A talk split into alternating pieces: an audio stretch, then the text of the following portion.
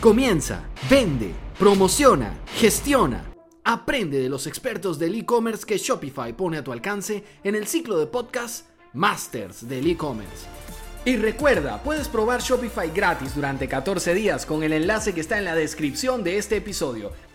Saludamos a toda la gente que nos sigue a través del blog en español de Shopify. Tenemos la alegría de contar hoy aquí con uno de los expertos del marketing en el mundo iberoamericano, una de las voces, la voz, podríamos decir, del marketing aquí en España, Juan Merodio. Juan Merodio que además es uno de los influencers elegidos por la revista Forbes en su sección Business.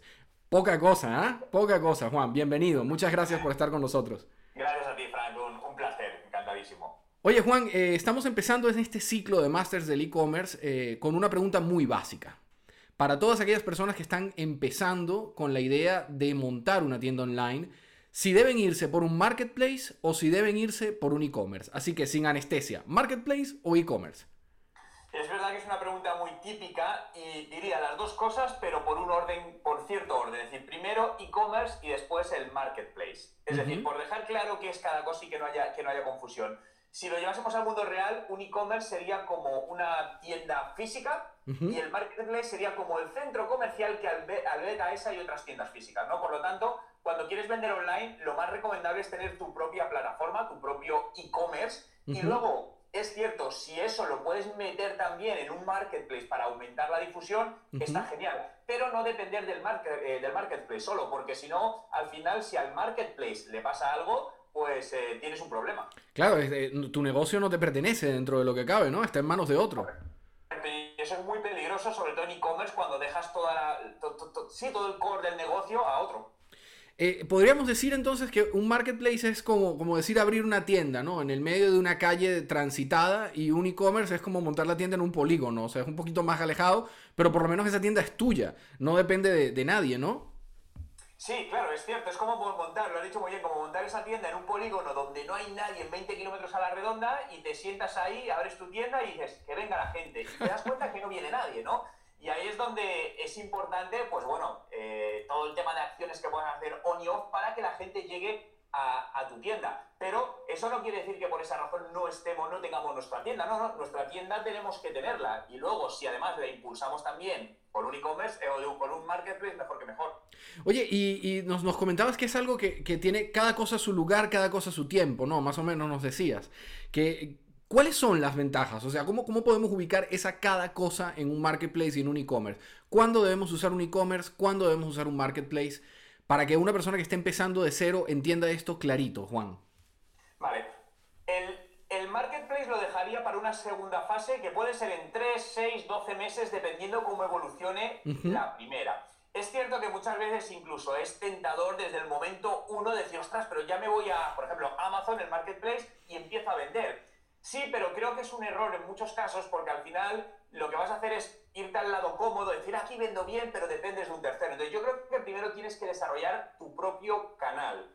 Y cuando desarrolles tu propio canal, tu propio e-commerce, diga, vale, ahora voy a enfocarme también en llegar a más gente, a más países a través de un marketplace. Genial. Es cierto que muchas veces las empresas lo hacen al contrario y luego se dan cuenta de que hicieron el error. Están vendiendo en, en Amazon, cojamos porque es el marketplace más grande, y, su tienda online la tienen olvidada. Y dicen, bueno, pero es que, y de repente pasan cosas como las que estamos viviendo ahora, y de repente les dice Amazon, oye, es que ahora no vamos a vender tu producto durante un tiempo por X razón, en este caso lo que estamos viviendo, y se quedan con, ostras, la tienda online hay que empezar a vender rápido porque ya no, es decir, porque eso lleva un proceso de activación, de un día a otro no activas una tienda online. Por eso hay que empezar por el e-commerce y luego introducir el marketplace cuando el e-commerce ya tenga cierta atracción. Y dentro de las opciones que hay de e-commerce, Juan, para toda la gente que nos escuche en Iberoamérica, ¿qué, consideras tú que serían como las plataformas, la plataforma ideal? ¿Qué busca Juan Merodio cuando monta un e-commerce? Bueno, siempre lo que busco es una plataforma que sea robusta, que pertenezca a una empresa que lleva tiempo en el mercado y está sentada. Y esto es muy importante porque al final ten en cuenta que tú estás poniendo mucho esfuerzo en crear una tienda online, en contenidos. Y si lo haces en una plataforma, pues imagínate, eh, yo soy muy partida de las startups, ¿no? Pero también hay que saber para qué. En una startup y esta startup en 12 meses desaparece, se ha llevado todo tu trabajo, ¿no? Entonces, en este caso yo trabajo con Shopify eh, por muchas razones. Llevo con ellos trabajando muchos, muchos años, tanto, eh, además, como viví también en Toronto, que Shopify es una empresa canadiense, porque habrá gente que no, que no lo sepa, y, monté allí además un e-commerce en Canadá y lo hice con, con Shopify. Entonces me parece una plataforma que es muy intuitiva, lo cual creo que es clave para que cualquier persona sin conocimientos técnicos ni de e-commerce pueda montar una tienda viable, que luego se podrá mejorar, pero viable en un proceso de tiempo corto y a un coste muy contenido. Porque hay muchas veces que queremos montar una tienda online y dices, vale, me voy a una empresa de desarrollo y me dicen que una tienda son 6.000 dólares o 10.000 dólares. Ostras, pero ¿realmente necesitas al principio gastarte tanto? Yo les digo, no, valida tu negocio de una manera más económica y, el resto del dinero déjalo en publicidad para, llevar tráfico a tu tienda. Claro, claro, porque la gente tampoco entiende mucho eso, ¿no? Eh, eh, siempre hay el miedo del emprendedor de decir qué necesito para meterme en esto del e-commerce. Es que yo no soy programador, es que no sé HTML5, es que nunca he estudiado Oracle, ni Ruby, ni Python. ¿Qué tiene que saber de verdad una persona para... ¿Qué es lo mínimo que tiene que saber una persona para montar un e-commerce? Yo creo que debe tener conocimientos básicos de marketing digital. Al final no perdamos de vista que un e-commerce es marketing digital Obviamente, si tienes conocimientos de tema logístico, muchísimo mejor, de negocios, muchísimo mejor. Y ya el panorama ideal para mí es dejarse asesorar, mentorizar o asociarse con alguien con experiencia. Y esto es muy importante porque te puede ayudar muchos dolores de cabeza. Pero esto no es solo en e-commerce, llevémoslo a otro negocio. Si yo quiero montar un restaurante y no tengo ni idea de restaurantes, pero tengo a lo mejor, imaginaos, el capital para hacerlo, si no tengo experiencia, la probabilidad de que ese restaurante sea un desastre es enorme, porque hay muchas cosas que no tengo experiencia, se me van a escapar. Entonces, ¿qué haría? Me aconsejo, te dejo aconsejar de alguien que me diga, oye Juan, yo he montado muchos restaurantes, te voy a ayudar, haz esto, haz esto, y me dejo mentorizar. Yo creo que en un e-commerce la manera más inteligente de aumentar la probabilidad de éxito es también dejarte mentorizar por alguien con experiencia. Juan, tú haces eso, ¿no? De manera regular. Has guiado a muchas empresas y a muchos emprendedores. ¿Cuál consideras? Sí. sí. No, no, te queríamos preguntar cuál consideras tú que serían como las tres, las tres, los tres consejos clave con los que Juan Merodio empieza. ¿Qué son las tres primeras cosas que tú haces cuando te sientas con alguien y lo ayudas un poco y lo guías un poco en el mundo del e-commerce?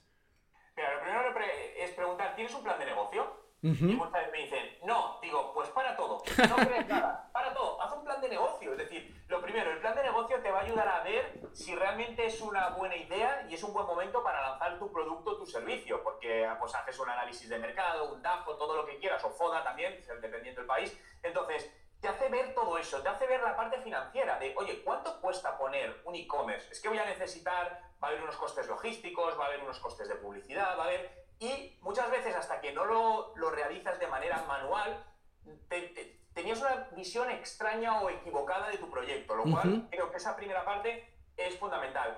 A continuación, y ya cuando todo eso dices, oye, pues tiene sentido, es trabajar bajo el formato del mínimo producto viable, ¿vale? Creemos una tienda con los menores recursos posibles, y en este caso, por eso muchas veces recomiendo Shopify, oye, montala rápido y barata. Entonces, ponla en el mercado rápidamente y ahí entramos en la fase 3. Intenta buscar tracción lo antes posible no pierdas mucho tiempo intentando hacer encuestas a amigos o preguntando en internet, oye, ¿comprarías mi producto? Porque esto lo he visto muchas veces.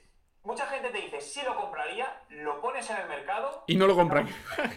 Y eso es lo que nos pasó en Canadá exactamente. Ostras, sí, tal, no sé qué, emocionado, lo ponemos en el mercado y no lo compran. Entonces dices, ¿cómo sabes cuándo algo valida? Eh, probarlo directamente en el mercado real. Y esos, esos tres pasos, hacerlo lo más rápido posible. Oye, cuando hablas de tracción en Latinoamérica, eso es el feedback, ¿no? O sea, el, retorno que tienes de, la gente, del público, de los consumidores. ¿Te refieres a eso, no? No, ah, vale, vale. No, no. Tracción me refiero cuando algo empieza a funcionar, cuando empieza a generar cierto tipo de... De momento, sí. De ventas, correcto, de ventas. Es decir, al final es Vale, lo pongo en el mercado y, ostras, hoy he vendido una, ostras, mañana tres, mañana al otro cinco. Eso es para mí, bueno, sí, empezar a tener movimiento. O sea que esto se aprende sobre la marcha al final. Esto es un arte más que un oficio. Es un, es un arte, sí, sí, sí. Y nunca dejas de aprender y no hay un camino igual ni una ecuación igual para todos los e-commerce. Esto no, esto no es matemáticas de 2 más 2 es 4, en absoluto cada proyecto es único y, cuando abordamos un proyecto de e-commerce casi lo hacemos de manera, no, de manera individual como si fuese nuevo todo. Es decir, ah, vale, empecemos fase 1, fase 2, fase 3 y sobre la marcha, eh, de hecho hay una clave para mí que es falla rápido y falla barato. Si consigues hacer esto, tienes el éxito asegurado, seguro. Definitivamente entonces se aprende de los errores. Oye Juan, de esos casos de éxito que has visto, que has podido inclusive colaborar tú, que sabemos, sabemos que ha sido pieza fundamental en el éxito de varias empresas allá en España, ¿cuál nos recomendarías? No solo, a lo mejor no solo ni de los que has visto tú, sino en general. ¿Qué casos de e-commerce consideras tú que son ejemplares, que son ejemplo a mostrar? Vale, me voy a ir a empresas conocidas por todo, porque es cierto que hay muchas pequeñas empresas que lo han hecho muy bien, pero al final son menos conocidas. Sí, así también nos entienden los que nos escuchan en toda Latinoamérica, ¿no? Que sean marcas más o menos grandotas, ¿no? Claro, Zara. Es decir, Zara es un gran caso de éxito a nivel de e-commerce. Eh, vale, dices, no, pero es que ellos venden ropa y yo no soy de ropa. Da lo mismo, si las mejores ideas no van a venir de, tu propio sector. Mira otros sectores y mira cómo eso que han, que han hecho y funciona, llévalo al tuyo. Al final, Zara invierte muchísimo, muchísimo dinero en mejorar la usabilidad, ratios de conversión, por lo tanto está todo muy testado. Entonces, estudia su página web, su tienda online, analízala, haz pruebas, mira todos los procesos y coge ideas para el tuyo en esta, en esta parte. Y luego hay otro modelo que, a ver, es e-commerce o no, pero por ejemplo es Netflix, ¿no? Que también todo el mundo conoce, donde dices, es un e-commerce. Bueno, no es que venda muchos productos, vende un producto y también vende tarjetas regalo pero tiene una manera también de generar la venta muy efectiva con una página web muy simple. Entonces, no me centraría solo en lo que es un pure e-commerce, sino vería otros casos de empresas que venden de otra manera sus productos y servicios para ver cómo puedes potenciar todavía mejor tu e-commerce. Pero estamos hablando de que un e-commerce no necesariamente son solo productos también. Un e-commerce pueden ser servicios, pueden ser bienes perecederos. De hecho, en España tenemos el caso de Sally Laurel de Galicia que venden mariscos, que son un producto además súper delicado de vender y lo venden por e-commerce. O Pompey, que son zapatillas, que ha sido una de las marcas más, más exitosas en los últimos 4 o 5 años que tienen. Aquí, de hecho, en Madrid hay muchísima gente que se le ve usando ya las zapatillas de Pompey, que es un e-commerce montado en Shopify. Pero el caso de servicios es interesante porque muy poca gente sabe que también se pueden utilizar las tiendas de e-commerce para servicios. ¿Qué tipo de servicios de repente yo podría montar en un e-commerce básico, en un e-commerce primigenio? Pues imagínate servicios de, consultoría. Es decir, al final el B2B eh, también es e-commerce, es una especie de e-commerce. Obviamente depende de qué tipo de servicio. Si es un servicio que el coste son 10.000 dólares, pues es claro. que tenga una transacción online. Hay, una tabla, hay, un límite de, dinero que es recomendable no pasar para vender online. Es decir, yo puedo vender un Jaguar online o no, es muy buena idea. No, a ver, eh, así en términos generales hemos visto que hay una cifra que marca enormemente el cambio de bajar la caída, el ratio de conversiones a venta, y es 299 dólares. Es decir, lo que está por debajo de 300. 300 es como una barrera. Y no quiere decir que no se venda por 1000, sí, pero 300 es como una barrera psicológica que hemos visto que, que afecta mucho. En muchos casos también lo que puedes jugar es con pagos aplazados en distintas mensualidades, porque si a lo mejor el ticket es más alto o otra manera de hacer e-commerce, y por eso ponía también el ejemplo de, Netflix, al final es lo de, hay gente que a lo mejor quiere comprar tu producto o tu servicio, pero no hoy. Entonces lo que haces es por lo menos cuando visita tu e-commerce es coger algo de él, su email, su WhatsApp, y a partir de ahí ya con distintas acciones le tienes informado de ciertas ofertas y a lo mejor te compra en un mes. Pero la venta comenzó al principio. Entonces no perdamos de vista esto, que el e-commerce no es solo entro hoy, cómprame ya. Hay todo un trabajo de seguir al cliente, ¿no? Hay que, hay que intentar perseguirlo, hay que hacer marketing. Hablabas un poquito de que es como montar un negocio en un polígono industrial perdido de Dios, ¿no? Que cómo llevamos, cómo llevamos ese público allí, Juan. ¿Qué consejos le darías tú a una persona? Obviamente las redes sociales, me imagino que nos las vas a mencionar. Eh, habías hablado previamente con nosotros y habíamos tenido una conversación muy divertida donde me contabas un poco de lo que es Pinterest. ¿Cómo Pinterest te parece a ti que puede ser una herramienta muy poderosa? Cuéntanos un poquito de eso, para que la gente en Latinoamérica se entere de, qué piensa Juan Merodio, de cómo llevar gente a ese polígono abandonado.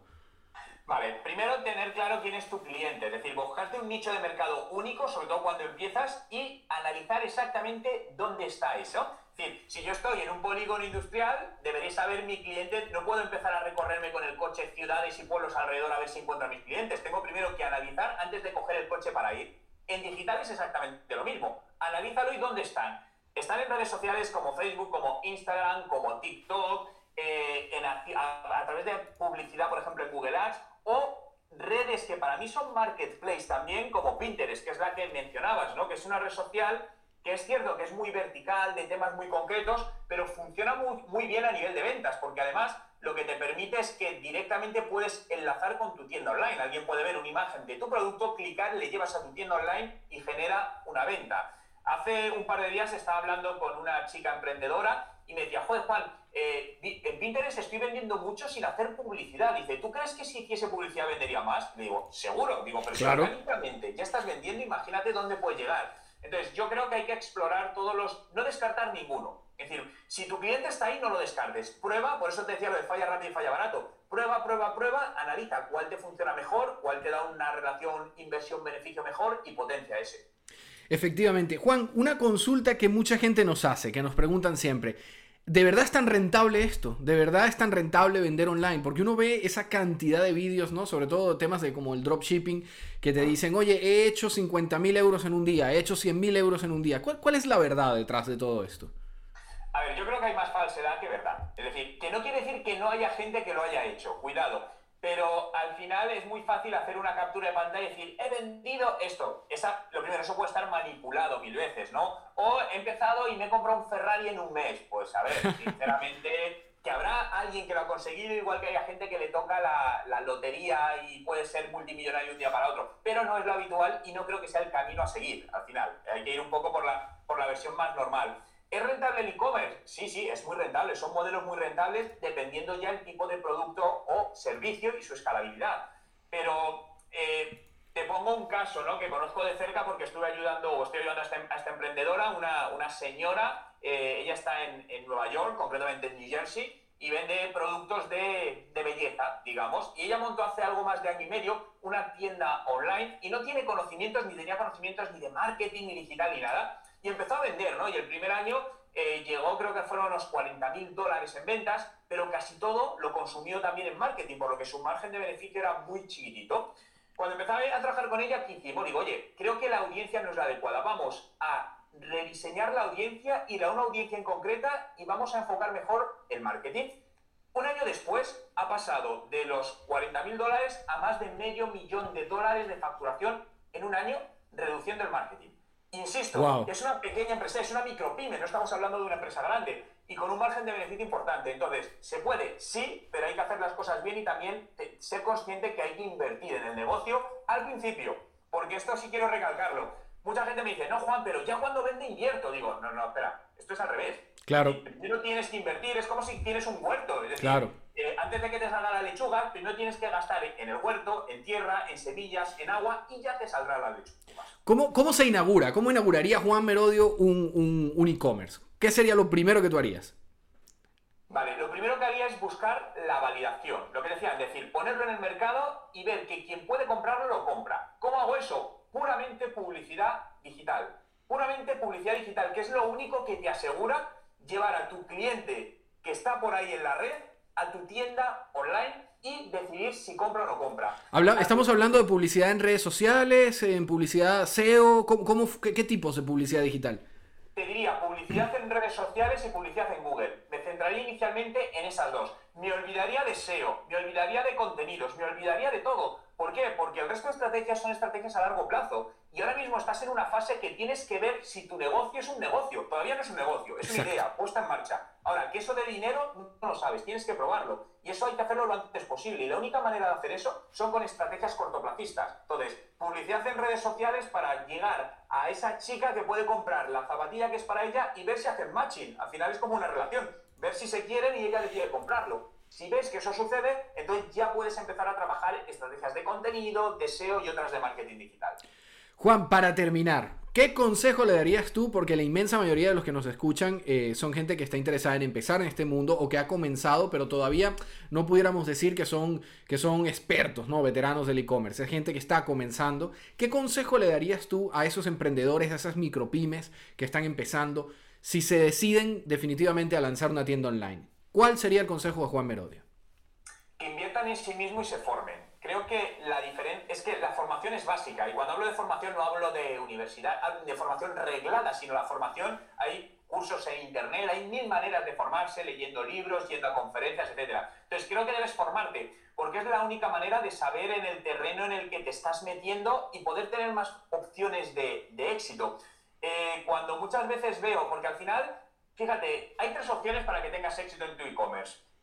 Eh, tienes la opción de dinero, tiempo o suerte. Hmm. El factor suerte, yo no. No, contaría con ello, sí. No jugaría con él. Te queda dinero y suerte. ¿Qué, ¿Qué, prefieres invertir? Es decir, hay gente que dice, oye, yo no tengo tiempo, pues invierto dinero. Perfecto, buscas un profesional, te ayuda. Ahora, no tengo dinero, invierto tiempo. Pues invierte tiempo en formarte, en aprender y sobre la marcha ir aplicando eso que estás aprendiendo a tu proyecto.